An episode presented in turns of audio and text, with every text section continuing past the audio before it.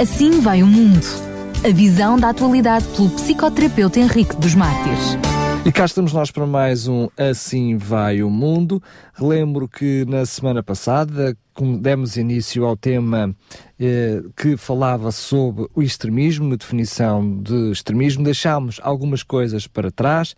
Vamos hoje abordar a definição filosófica do extremismo e também a noção de gangue e formação de gangue. Para isso, e como sempre, contamos com a presença do Dr. Henrique dos Mártires, a que desde já agradeço mais uma vez a sua presença. Boa tarde, Dr. Henrique dos Mártires. Boa tarde, Daniel Galay e, a toda toda a audiência do Rádio Clube de Sintra. Eu é que agradeço o, o vosso convite. Realmente, na última, no último programa, houve aqui um corte, não, não percebi bem porquê, mas houve um corte aqui no meu telefone. Uh, hoje já troquei telefone, é outro, embora o número seja o mesmo, mas vamos ver se este se porta bem. Uh, e não ficou respondida uma pergunta que o Daniel Galay me propôs, porque realmente devido a este corte. O, o que torna diferente este grupo, portanto estávamos a falar de grupos uh, fundamentalistas, grupos delinquentes, que aderem uh, a, estes, a estes grupos de terroristas uh, e como e, e, aliás percebemos no, no programa passado que, que estes grupos de jovens, este recrutamento de grupos de jovens é, é, facilitado pelo facto de que já existiam características de delinquência anterior e falta de sensibilidade moral nestes jovens. E, portanto, uh, estes grupos de delinquência, no fundo, acabam por pretender apoiar determinadas, determinadas missões, determinadas pseudo-missões, mas não é mais do que, do, do, que um, do que um fator para justificar as suas ações macabras e, que, e, e, também percebemos que essas, estes grupos, uh, que no fundo acabam por ser grupos de gangues, e nós vamos perceber hoje, não é? E não grupos religiosos, porque a, a religião, o fundamento de um grupo religioso é a tolerância e o amor a Deus, e como consequência disso o amor aos outros, é, é, este, este é o fundamento de, de, de qualquer grupo religioso, Uh, uh, neste caso, não, não, não, se trata de um grupo religioso, mas de um grupo que apresenta características muito vivas de delinquência e de gangue, que nós vamos hoje uh, desenvolver mais, mais à frente, e, e, e, que são muitas vezes até financiados por, por, por em dinheiro e armamento, por, por, por governos, sei lá, por instituições de interesse político-estratégico, instituições de interesse económico, eh, e, portanto, eh, estes, estes, estes grupos, de uma certa forma, acabam por sustentar estas causas disfarçadas de filantropia. Portanto, hoje vamos entrar uh, na, na, na, definição de, uh, numa definição mais filosófica do que é o fundamentalismo. Uh, o Daniel falava em extremismo, realmente não se enganou muito, porque este tipo de fundamentalismo é realmente extremo, e do ponto de vista filosófico, eu aproveitei, uma definição do, do, de Armand Colline, Repensar a Democracia.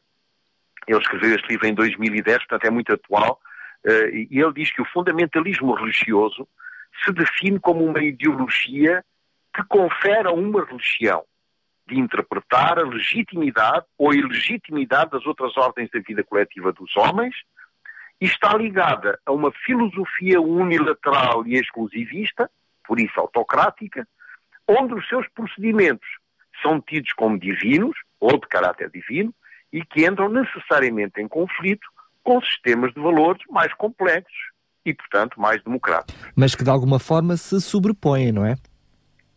Eles sobrepõem-se, é evidente. Claro que, que sobrepõem no, no, no, sentido em que, em que existe uma confrontação eh, com, com, os princípios e os valores que normalmente nós eh, conhecemos da, da, democracia, não é? E esta confrontação foi descrita por, por uh, Armand Colline uh, em, em, em, três lugares, uh, em três lugares principais de confrontação, ou seja, em três espaços de confrontação.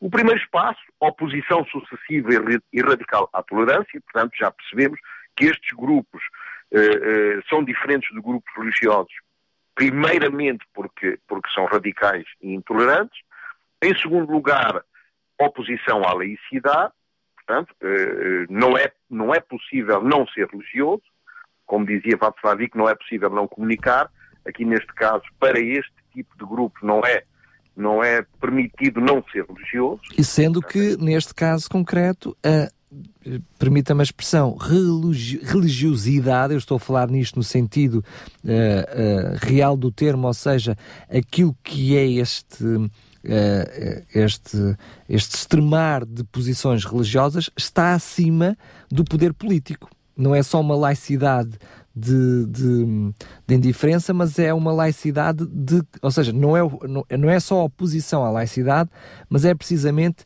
a religião controlar o poder político. Exatamente, o poder político, o poder económico, uh, uh, o poder civil, uh, de, exatamente, que é, é, é, é, realmente uma, uma. Porquê? Justamente porque esta, esta, esta oposição à laicidade pretende que os, todas as pessoas têm que aderir a este tipo de conceito, a este tipo de ideologia. Por isso é que ela é oposta à laicidade, à, à laicidade mesmo do ponto de vista, do ponto de vista geral, do ponto de vista humano, digamos. E em terceiro lugar, oposição à cidadania. E nós vamos ver estes três pontos rapidamente. Esta, esta uh, última parece-me, aliás, uh, uh, os dois pontos, oposição à laicidade e oposição à cidadania, são claramente uh, consequências já de uma oposição radical à tolerância, não é? Mas eu poderia dizer que esta oposição à cidadania é claramente uma consequência da oposição à laicidade. Sem dúvida, absolutamente, e nós vamos compreender isso imediatamente. Porque se nós quisermos sintetizar estas, estas, estas três afirmações, uh, uh, podemos reformular que o fundamentalismo, portanto, este fundamentalismo uh, radical, este fundamentalismo que, que, extremo, não é? Como, como, como, bem, como bem disse no princípio, este fundamentalismo extremista é contrário, primeiro, a esta tolerância. E, portanto, e, e, e, consequentemente, ela comporta uma relação muito precisa à religião que considera como a única verdade. Portanto, eh, eh, este, aspecto unilateral do pensamento fundamentalista, ele uh, apoia e gera esta, esta, esta intolerância. Mas esta intolerância é exagerada no fundamentalismo terrorista, no fundamentalismo, neste fundamentalismo que nós estamos agora a estudar e, e, e, e que está ligado a este, a este gangue. Portanto, esta formação de autênticos gangues, autênticos uh, uh, grupos de delinquência que são altamente perigosos porque são altamente violentos, de, ligados justamente a este tipo de, de, de, radicalismo uh, e de, intolerância. como dizia, aliás, Daniela semana, semana passada, é evidente que todo o crente considera que a sua religião é a verdadeira. fez esta alusão e muito bem. Senão a crença que eu teria num, na minha religião, não, tinha nenhuma razão de existir. A crença, portanto, é uma adesão a algo que eu sustento como verdadeiro. Uh, uh, e todos nós, difer nas diferentes religiões onde nos encontramos, uh, pretendemos exatamente, temos todos a mesma crença, porque senão não, não tinha sentido. É, é era, era completamente, era completamente vazio de sentido se, se não fosse, se fosse outro modo, de outro modo. Não é? é normal que eu considere que a minha própria interpretação e concepção daquilo que eu creio como ideologia, ou que assumo como uma verdade revelada, seja absoluta e indiscutível no, no meu, no, no, na minha visão da minha religião. Ou então não estaria em, em, em, em consciência com a minha escolha, não é? Exatamente. Agora, o problema situa-se quando toda a crítica à minha ideologia é ressentida como uma blasfémia ou como uma apostasia. Aí já estamos a entrar no campo do, do, do extremismo, já estamos a entrar no campo da apostasia. Onde, estamos... onde impomos que os outros pensem exatamente da mesma forma que eu penso. Exatamente, temos que. Eh, esse é o pressuposto. Eh, se, se, olharmos para todas as religiões sobre este ângulo da verdade, apercebermos, apercebemos rapidamente que elas são incompatíveis entre si, as diversas religiões. Uh, e, e, nós estamos a falar nas religiões cristãs, nas religiões pagãs, nas religiões hinduístas, nas religiões uh, uh, evangélicas, nas, enfim, nas diversas, nas diversas religiões. Portanto, este é o primeiro aspecto. No que diz respeito à laicidade, sendo que esta é uma versão particular da tolerância, da tolerância em geral, e mais precisamente ou mais especificamente, uma maneira de a julgar e de a praticar, eh, já, já, já entendemos que o fundamentalismo se opõe à separação das diversas ordens religiosas e políticas, tentando subordinar ou tentando dominar o político ao religioso. Já, já, já, percebemos que há aqui uma tendência do religioso dominar o político para poder, de uma certa forma, validar o, o seu pensamento único, o seu pensamento unilateral. É, aliás, é por essa razão que o fundamentalismo cobre todo este espaço social e político que existe em todo, em todo o universo, em todo o universo uh, sociopolítico. Uh, e este, este, este, este pensamento, este pensamento uh, extremo, é, o, é, é, portanto, contrário à laicidade. Que, que, que, pretende que cada um é livre de escolher aquilo que quer, de, de, de aderir a uma religião ou não, de acreditar ou não, de acreditar antes na filosofia do que na psicologia, sei lá, temos agora, uh, uh, ou antes na antropologia que na teologia, cada um é livre e isto faz parte da laicidade e a laicidade tem como princípio legal o facto de que nenhuma religião está autorizada a, a, a expor perante a sociedade os, as suas características, os seus sinais religiosos. Mas, como, sei lá, o véu, eu estou a perceber, mas, Dr. Henrique dos Mártires, há aqui um fator que eu acho interessante ser analisado, porque é verdade que nós, neste programa, não só nestes que passamos, mas eventualmente ainda num terceiro programa, estamos a falar daquilo que é o fundamentalismo, se quisermos, uma, uma forma, eu usei a forma mais, mais comum, extremismo religioso, fundamentalismo religioso, para as pessoas perceberem, mas nesta questão da laicidade, hum, é interessante que mesmo cada um de nós, não sendo extremista ou fundamentalista, a verdade é que todos nós, de alguma forma, defendemos a laicidade nas diferentes religiões, na medida em que essa laicidade não vai afetar a minha religião. Porque quando ela começa a afetar aquilo que é a minha religião, a minha crença, cada um de nós já não é muito adepto da laicidade. Ora, se nós transportarmos isto para uh, o fundamentalismo e o extremismo, conseguimos compreender melhor, não é? Pois. Bom, é, é preciso pensar que uh, a laicidade é uma forma institucional uh, que, que, tem tendência ou que pretende tornar as sociedades democráticas e evitar que a relação política se misture com a, com, com a, relação religiosa, não é? Com, com, o religioso. Aliás, a laicidade permitiu, no princípio, até instaurar a separação da sociedade civil e das religiões. Portanto, o, Estado e o poder religioso e as igrejas não tinham qualquer poder político. Portanto, havia, havia esta, esta ideia básica, não é? Nós estamos a pensar no, no, no portanto, no, no, velho sistema antes do, antes do 25 de Abril, onde a religião e o Estado faziam uma só amálgama, não é? E o Estado era é, era essencialmente católico e o catolicismo era essencialmente, uh, era essencialmente uh, político, de maneira que nós estávamos, não, não, tínhamos a noção de uma diferença entre a religião e o Estado. Mas assim, historicamente, tempo. independentemente das religiões, seja cristão ou não, percebemos que quando há uma ligação entre a religião e o poder político, normalmente a coisa não corre pelo melhor ou pelo menos historicamente não é assim que tem corrido.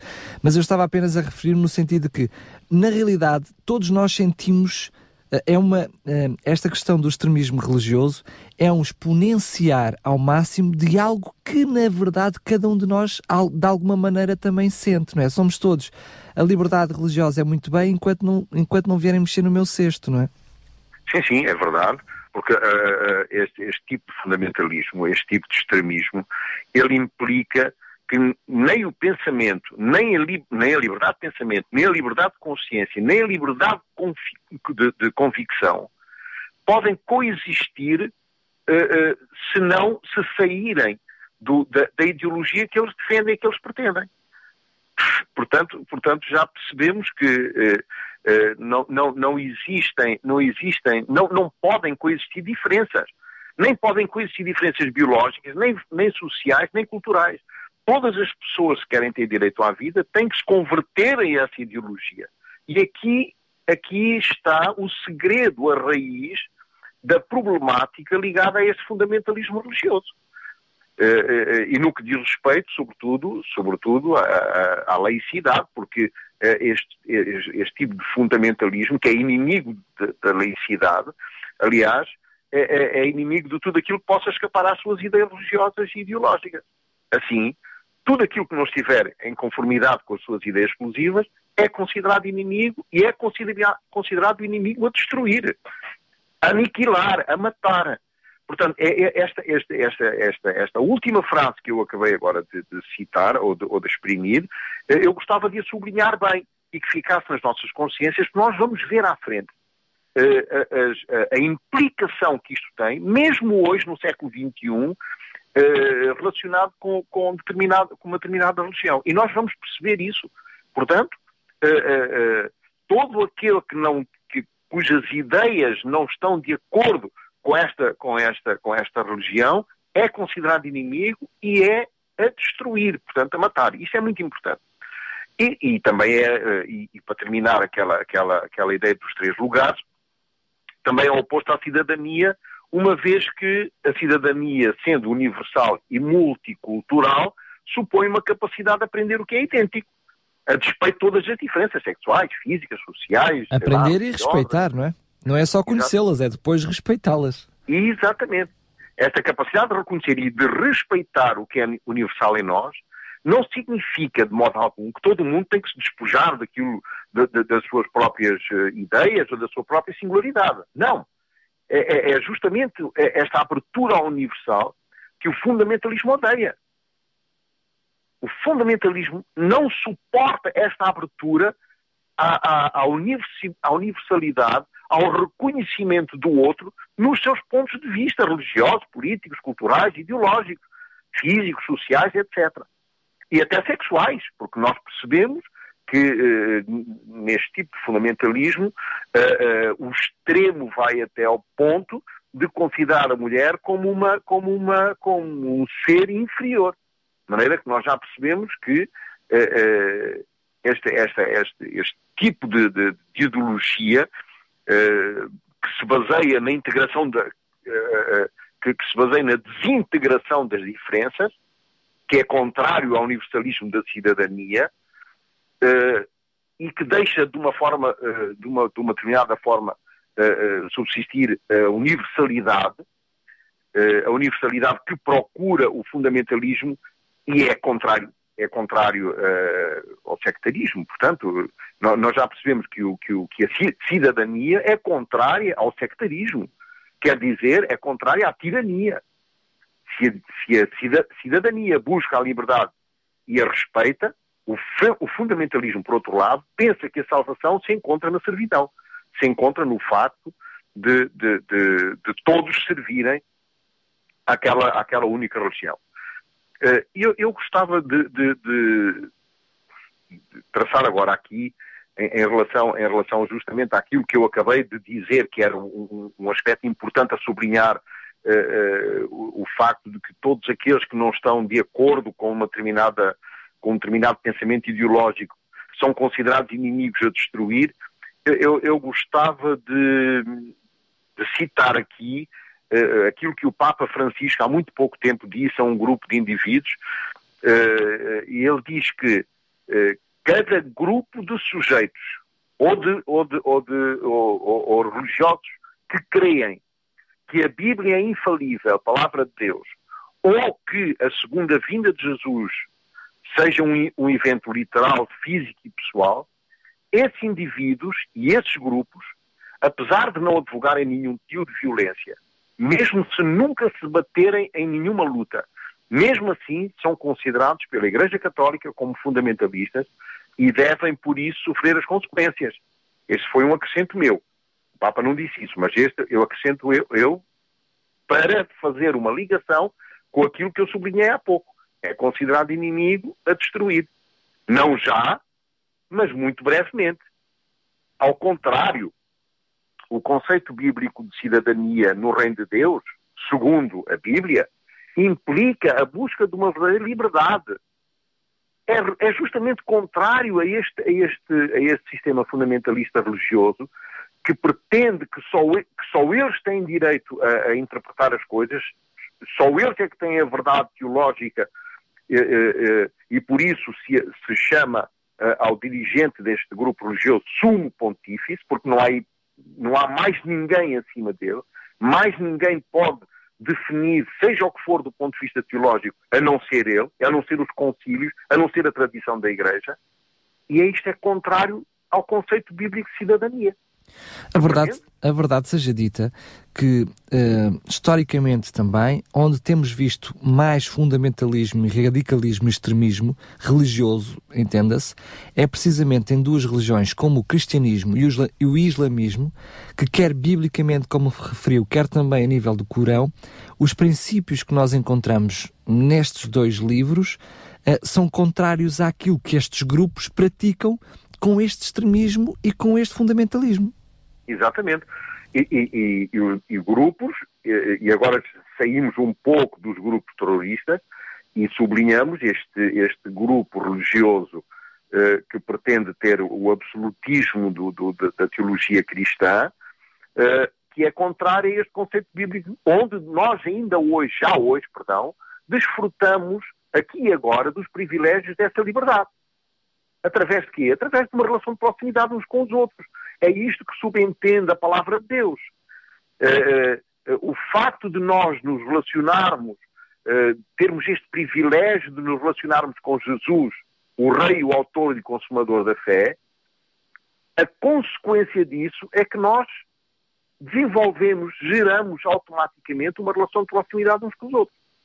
Quer dizer, a relação vertical tem que, tem que ter expressão na nossa relação horizontal. E é este, é este relacionamento com, com, com Deus, com Jesus, que nos liberta do pecado e das suas consequências. Ora bem, uh, da consagração até à libertação completa e total, no momento da, glorificação após o julgamento final, este é o processo da, da, da, da, da tolerância máxima que é o fundamento do, do, do, do cristianismo. Tolerância amor a Deus e amor ao próximo como consequência disso. Portanto, o apelo essencial do, fundamentalismo religioso, por outro lado, reside na sua natureza de enclave, ou seja, na sua natureza fragmentada, na porção que faz parte uh, da sua oferta de identidade grupal. E o facto de que esta identidade grupal faz parte de uma rede social extremamente perigosa e extremamente violenta. Por essa razão, é por essa razão que o, funda o fundamentalismo se refere hoje em dia à formação de grupos provenientes de diversas ideologias que não têm nada a ver com a religião. E então aqui chegamos a, a, ao cerne do nosso programa de hoje, que são os fatores associados à formação de um gangue. Uh, uh, nós vamos falar nestes quatro fatores e deixamos para o, para o próximo programa uh, uh, os três tipos de delinquência, porque não vamos ter tempo, e, o, e vamos utilizar também, uh, lembrar também o caráter destes jovens delinquentes, porque depois vamos passar para um outro tipo de, de, de, de, tema, ou seja, não no próximo programa, mas no programa seguinte, que é, que, que, que eu posso já descortinar um pouco, que diz respeito uh, que diz respeito à histografia da corrupção uh, e, e, e, à essência da corrupção em si. Portanto, vamos falar na corrupção, que é um tema, parece-me a mim, atual, não Bastante próxima, atual, claro. Não no próximo programa, mas no outro a seguir. Doutor Henrique dos Mártires, Desculpa ter interrompido. Antes mesmo de entrarmos para os fatores associados à formação de um gangue, talvez apenas permita-me fazer esta questão para uh, deixarmos claro este assunto. É que esta noção de gangue, estes gangues, sobretudo uh, uh, relacionados com, adolescente, com, adolescentes, muitas vezes são grupos espontâneos e, e isolados que, que, vão surgindo aqui e acolá debaixo depois de um mesmo grande guarda-chuva, que é uma ideologia, enfim, algo do género. Mas nós estamos a passar de algo que tem a ver com o fundamentalismo religioso, uh, onde vimos até aqui, às vezes, fundamentalismo de estruturas, da própria estrutura uh, em si, ou seja, sem ser um gangue. Uh, mas são coisas diferentes que é preciso deixar aqui uh, destrinçado, não é? Uma coisa é a própria estrutura de uma determinada religião, que como estrutura uh, como religião A ou B, cria uma, uma, uma, uma posição de, de, de extremismo que se quer posicionar acima do poder político, mas depois outra coisa são estes pequenos gangues, estes pequenos grupos que vão surgindo debaixo desses mesmos ideais, não é? Exatamente. Aliás, esses ideais e esses grupos uh, pseudo-religiosos uh, que, que, que, exercem uh, violências extremamente, extremamente macabras e, e de, uma, de, uma, de uma falta de sensibilidade moral enorme, uh, esses, esses grupos são constituídos. Porquê? Porque estes delinquentes, nesses grupos, não têm problemas legais.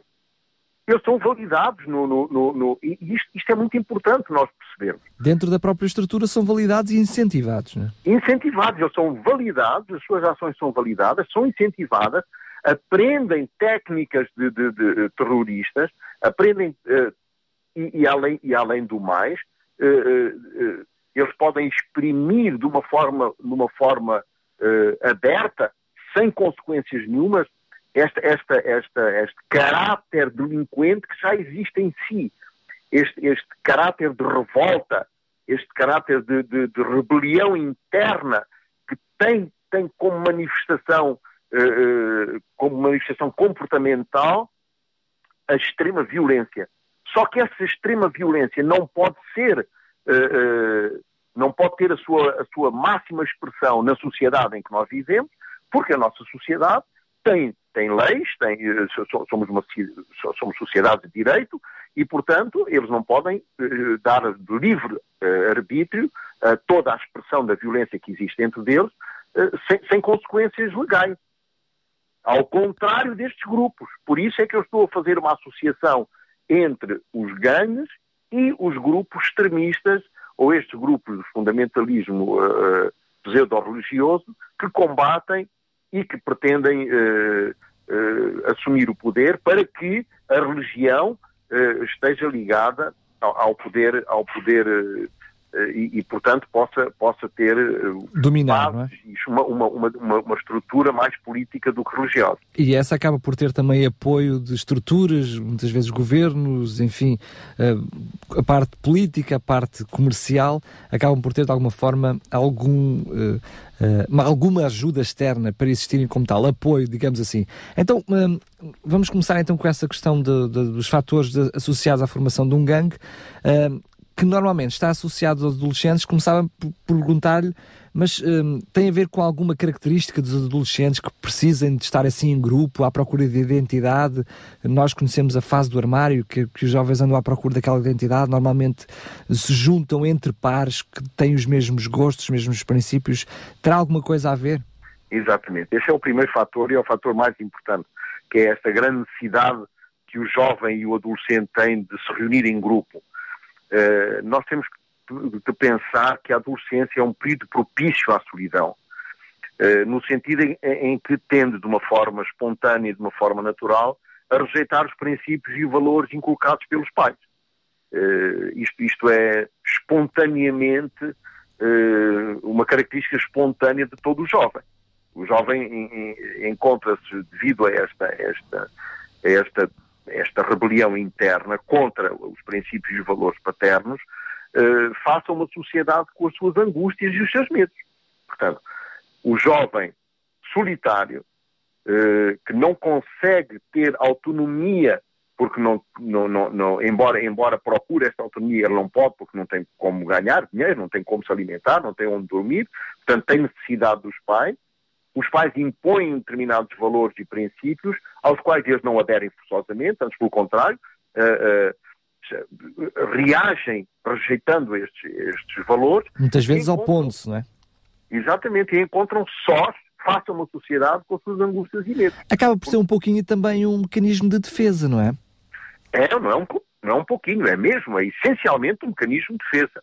É, é um conjunto de mecanismos de defesa, porque existem 21 mecanismos de defesa, nós agora não vamos estar a falar neles todos, mas isto realmente é um conjunto de mecanismos de defesa que fazem com que o jovem procure o grupo como meio de, de, de, de expressão das suas, uh, das, suas, das suas angústias, dos seus medos e, além do mais, para que em grupo, como o grupo tem força, apaziguar este efeito da solidão, validar os seus próprios valores e facilitar a, transi a transição para um mundo adulto. Portanto, esta fase de transição, o grupo é até útil, quando o grupo é, quando o grupo é funcional. Quando o grupo uh, não, é, não é um grupo que o, que, o, que o manipula ou que o leva para a delinquência. Portanto, quando o grupo é funcional, até, até é estupendo, quer dizer, é, é uma forma de, de, de uh, colmatar a vulnerabilidade destes jovens que estão no efeito de solidão, nesta fase. O, o problema é as influências nefastas uh, que estes grupos podem desenvolver de, um, de, uma, forma, de uma forma espontânea e que, como, como objetivo comum do próprio grupo. Aí está o problema. Este é o primeiro fator, portanto, é o fator no qual o, o jovem angustiado e com medo porque não porque tem, tem, este, tem, esta, tem estas características de rebelião, contra, de rejeição contra os princípios e valores dos pais, mas está de uma certa forma vulnerável, vulnerável às influências nefastas eh, do grupo, quando o grupo é nefasto, como também está vulnerável às influências benéficas quando o grupo é benéfico. Este é o primeiro fator. O segundo fator é, o segundo fator é a crise da adolescência, essa dificuldade da passagem de, de, de, de, deixar para trás esta, esta parte infantil e assumir a parte adulta, não é? Seria, portanto, vista como uma etapa ligada ao questionamento da autoridade dos valores e das condutas julgadas legítimas pelo jovem adolescente, uh, que são muitas vezes contrários até à própria, aos próprios valores da sociedade. Portanto, o jovem torna-se o campo de batalha de uma luta entre estes fatores de atração externa ao jovem, por exemplo, grupos terroristas, eh, neste caso, e fatores de incitação própria a este tipo de grupos, de hostilidade e de agressividade. Portanto, eh, este, este tipo de fatores de incitação própria eh, estão ligados a fatores de confinamento externo, ou seja, os pais, os amigos não delinquentes, os fatores de confinamento interno, como as leis, os princípios, os valores parentais, foram interiorizados na personalidade do jovem através da educação dos pais. Portanto, uma vez esta batalha terminada, uma vez esta batalha eh, eh, percebida como terminada, que talvez fique melhor assim, o jovem decide de que lado se coloca nesta guerra. Então... Ou contra os pais, ou a favor, ou a favor da, da, da, deste confinamento interno das leis que foram interiorizadas. Estamos a falar de uma forma mais, mais terra a terra para quem está do outro lado dos microfones nos entendam melhor. Estamos a falar de uma questão em que até aqui o, o jovem aceitou uh, os princípios porque lhe eram impostos, inculcados, mas neste momento é uma decisão deles de, dos princípios passarem a ser do próprio adolescente, dele mesmo, ele aceitá-los ou rejeitá-los. Exatamente, porque dentro dele existe esta, esta guerra, existe esta, estas, estas pulsões que se antagonizam em permanência dentro deles, dentro de cada um de nós. E, claro, uh, todos nós passamos tempo, por aí. É? Muito, mais, muito mais no jovem, que está, que, está, que está numa fase ainda de grande vulnerabilidade não é? Uh, uh, e pronto, e portanto, face, face a esta luta permanente, muitos acabam por desistir e enverdar por outras vias, onde podem, de, um certo modo, consum, consumar o excesso, o excesso de energia ou consumir o excesso de energia que, os, que, que, que é característica desta, desta guerra interna, não é? um terceiro fator identificado e, é um, e, é um, fator que, que, define de uma certa forma as causas internas que fomentam o desejo de vinculação a esses grupos terroristas, que é essencialmente a necessidade de prestígio, a necessidade de status, de acessão a bens materiais ou simplesmente a possibilidade de exprimir as suas convicções ideológicas. Às, vezes, vezes, até, às vezes até uma necessidade mais básica e pura e simples de aceitação, não é? Exatamente. Exato. O jovem, o jovem é, é, é preciso não, não, não, esquecer que o jovem, nesta fase da adolescência, nesta fase de passagem da adolescência para, para a idade pré-adulta e depois adulta, uh, ele vive ainda no princípio do prazer interessa-lhe o princípio do prazer, uh, ele, ele, pretende que a satisfação das necessidades seja imediata, uh, seja logo, e, e, ao passo que a idade adulta, ela difere assuma a capacidade de diferir a satisfação das suas necessidades ou a satisfação dos seus desejos, mais propriamente, não é? Uh, uh, portanto, esta, esta, esta, esta livre expressão dos seus atos antissociais não é mais do que uma, do que uma tendência à, à consecução imediata dos seus, dos seus prazeres e do, dos seus desejos internos. E, e portanto, a, a, aderência a este, eh, a adesão mais propriamente a estes grupos, estes grupos, de, de, uh, estes grupos terroristas, não, não, é mais do que evitar as consequências penais dos mesmos, de, desta, expressão livre dos atos antissociais, não é? E o quarto fator, e vamos terminar com ele, porque para a semana vamos falar nos três tipos de delinquência, uh, não menos importante, aliás, este, este, este quarto fator, é a diminuição da vigilância parental. O jovem sai de casa, aos 14, 15 anos já começa a frequentar grupos que saem, vêm muito mais tarde, e sai um pouco desta vigilância parental. Uh, é, enfim, este, este, este, esta, esta situação pode estar ligada ao facto que os dois pais trabalhem, por exemplo, não é? E, e estão, estão absolutamente inconscientes daquilo que se passa com o filho. Uh, nem sequer têm meios para intervir. Uh, ou ainda determinados pais que abdicaram, abdicaram da parentalidade. Pronto, são completamente desinteressados. É lá saber se tu vens Desinteressados, vens, impotentes, não é? Condicionalismos também, famílias monoparentais, enfim, várias razões.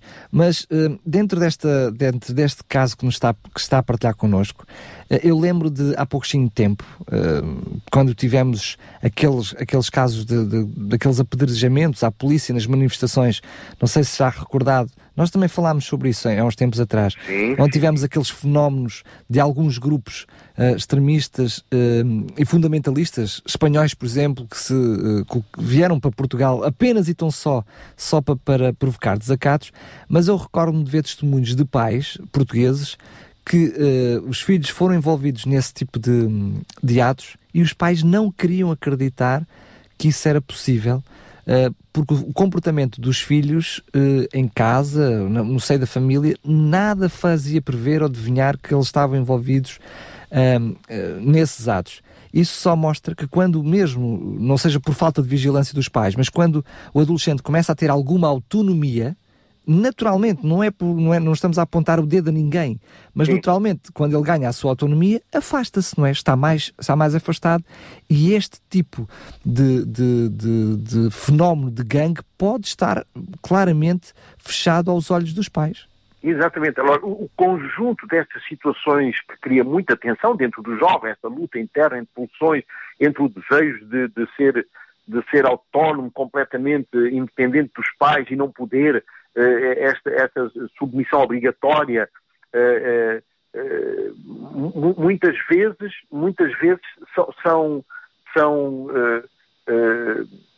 são consequência desta, deste estado de revolta do jovem deste estado perturbado interior de, de, de, do jovem e, aliás até é, é, é comum ouvir-se dizer no meio profissional que um jovem, um adolescente que não é revoltado tem que ir ao médico alguma coisa está mal. Tem que consultar o psiquiatra, exatamente, porque alguma coisa não está bem. Uh, uh, agora, existem dois tipos de, de, situação em relação aos pais. Ou os pais são completamente desinteressados, como nós vimos, e estão na negação, não querem saber, não querem. Não, não, uh, e depois ficam admirados quando as coisas surgem, realmente, estão, estão na, na completa negação. Ou então são, são pais que se desinvestiram completamente da educação.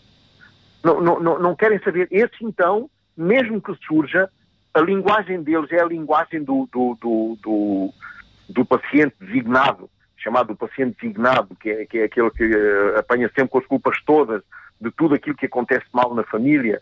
Uh, normalmente a questão, quando surge algum problema dentro do, do, do ambiente familiar, a, a, questão que se põe é quem é que havia de ser, pois é sempre o paciente designado. Uh, uh, é sempre isto... o mesmo, é que tem culpa.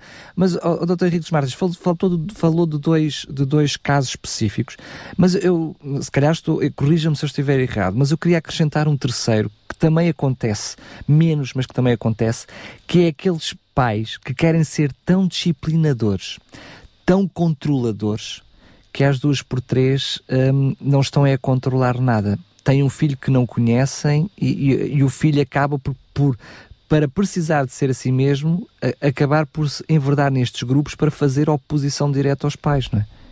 Exatamente. Uh, no, no, aliás, nós vamos perceber isto no próximo programa, porque eu vou, vou, iniciar o programa, antes de entrarmos nos três tipos de delinquência, nos quatro tipos de pais. Ah, ok. E, no, e nós vamos perceber esse aspecto muito melhor uh, quando, quando, quando, quando nós abordarmos esses, esses quatro tipos de pais. E nós vamos ficar admirados e vamos perceber melhor como é que existem realmente esses tipos de pais. Eu, eu lembro, são... deixe-me só dar-lhe um exemplo do que lhe estou a dizer. Eu lembro-me de há uns tempos atrás ver precisamente uma reportagem onde um adolescente que estava envolvido nesse tipo de gangues, aliás, lembro-me de ele ter sido apanhado pela polícia depois de destruir algumas lojas em Portugal, isto não foi, não foi lá fora. Uh, e o, o testemunho que ele dava Uh, depois, já mais velho, quando foi entrevistado, é que em casa nunca era valorizado. Uh, era sempre o, o, a disciplina era sempre feita pela negativa. E a determinada altura ele viu-se envolvido junto de um conjunto de amigos, que para ele eram amigos, e que valorizavam, e quanto mais uh, delinquência ele fizesse, mais valorizado era, mais importante era. E, e, e, tínhamos, e os pais dele eram super disciplinadores super disciplinadores. Só Exato. que ele, eh, quanto mais disciplina tinham, batiam-lhe constantemente, uh, o conjunto de regras era muito, muito apertado, mas às duas por três os pais pensavam que o tinham sobre, sobre regras estritas e ele estava a fazer delinquência de uma forma uh, continuada lá fora, não é? Ou seja, só para fazer oposição ao pai e por outro lado porque era bem recebido, era valorizado. Exatamente, porque sabe, existem muitas crianças que desenvolvem, aliás, uma grande percentagem das crianças que se desenvolvem eh, eh, e que nós nem percebemos bem, eh, são severamente punidos e castigados quando fazem alguma coisa errada, mas raras vezes ou nunca são beneficiados ou são gratificados quando fazem coisas boas. Então, nós depois admiramos que estes jovens se tornem delinquentes, que estes jovens se tornem eles, eles, não são mais do que o produto deste, de, deste tipo de, de, de, a consequência deste tipo de educação, no qual houve muita punição e muitas vezes injusta, e muitas vezes injusta, como no caso do, do paciente designado, em que o, o jovem, o adolescente e a criança são sempre eles que pagam as favas, de tudo aquilo que acontece de mal no, no, no, lar. E ele, o paciente designado, acaba por acreditar que é mesmo essa pessoa, não é? Que é mesmo é, Exatamente, assim. ele assume isso como sendo um, um indivíduo mau. Então, a consecução de atos terroristas, a consecução de atos de delinquência, uh, uh, acabam por validar aquilo que ele, que ele pensa que é. Então diz, ah, eu sou assim, então agora faço assim. Agora tem razão de dizer que eu sou assim. Portanto, esta validação, de uma certa forma, apazigua a angústia interior de ser sempre o, indivíduo mau. Ser sempre aquele que paga as favas. E, inclusivamente, no, no, nos lares onde isto, onde isto é, é habitual, os próprios irmãos acabam por aproveitar este, este, este tipo de, de, de paciente designado para eles mesmos o acusarem de coisas que nem ele fez. Isto ainda é mais terrível. ainda é mais perverso. Bem, doutor Henrique dos Marques, não sei se quer dizer mais alguma coisa em, em relação a este, a este assunto. Eu penso que neste momento já estamos praticamente e de uma forma subtil a entrar uh, nos diferentes tipos de delinquência, porque vamos dando os exemplos e vamos e vamos, uh, uh, sem querer falar sobre isso, mas esse é um assunto para, para a próxima, a próxima, semana. A próxima semana. Quero agradecer mais uma vez estar connosco aqui no programa. Só relembrar aos nossos ouvintes que podem ouvir e reouvir este programa em podcast, em Rádio RCS, não só este, mas os outros. E quanto assim, Dr. Henrique dos Mártires, é um até já. Até já, muito obrigado. Prazer, um abraço. Aqui ficou então mais um Assim Vai o Mundo. Assim vai o mundo. A visão da atualidade pelo psicoterapeuta Henrique dos Mártires.